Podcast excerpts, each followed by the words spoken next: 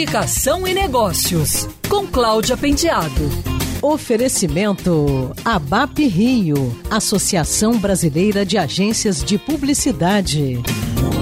Qual o impacto das fake news no ambiente de trabalho e como identificá-las? Questões como essas foram abordadas em uma pesquisa realizada pela Berge. A maioria dos entrevistados na pesquisa exerce cargos de liderança e trabalha em agências de comunicação ou áreas de comunicação de empresas estatais. As mídias sociais são citadas por 60% dos comunicadores como as principais fontes das notícias falsas. Já em 28% das publicações foram os meios de comunicação de massa que divulgaram as notícias falsas. Dos 81% que têm acompanhado o debate sobre o assunto, 31% não julgam o tema fake news como relevante em seu trabalho diário. Outro dado interessante: 76% dos comunicadores acreditam que a esfera pública brasileira brasileira é influenciada por fake news e 51% dos entrevistados afirmam que as notícias falsas não são relevantes em seu trabalho diário de comunicação. O que chama a atenção é que apenas 19% dos profissionais afirmam estar implementando diretrizes e rotinas formais para combater a fake news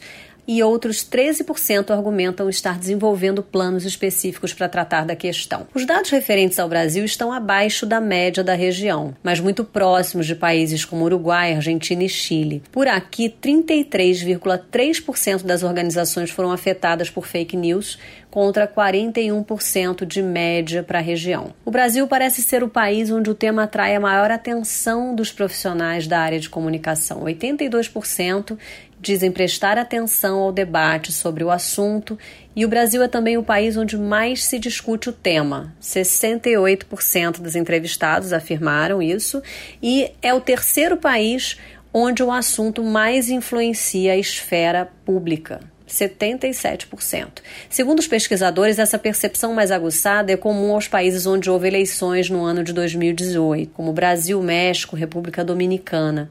Ao mesmo tempo, na última década, o tema esteve na pauta do dia, seja por desastres ecológicos ou escândalos políticos.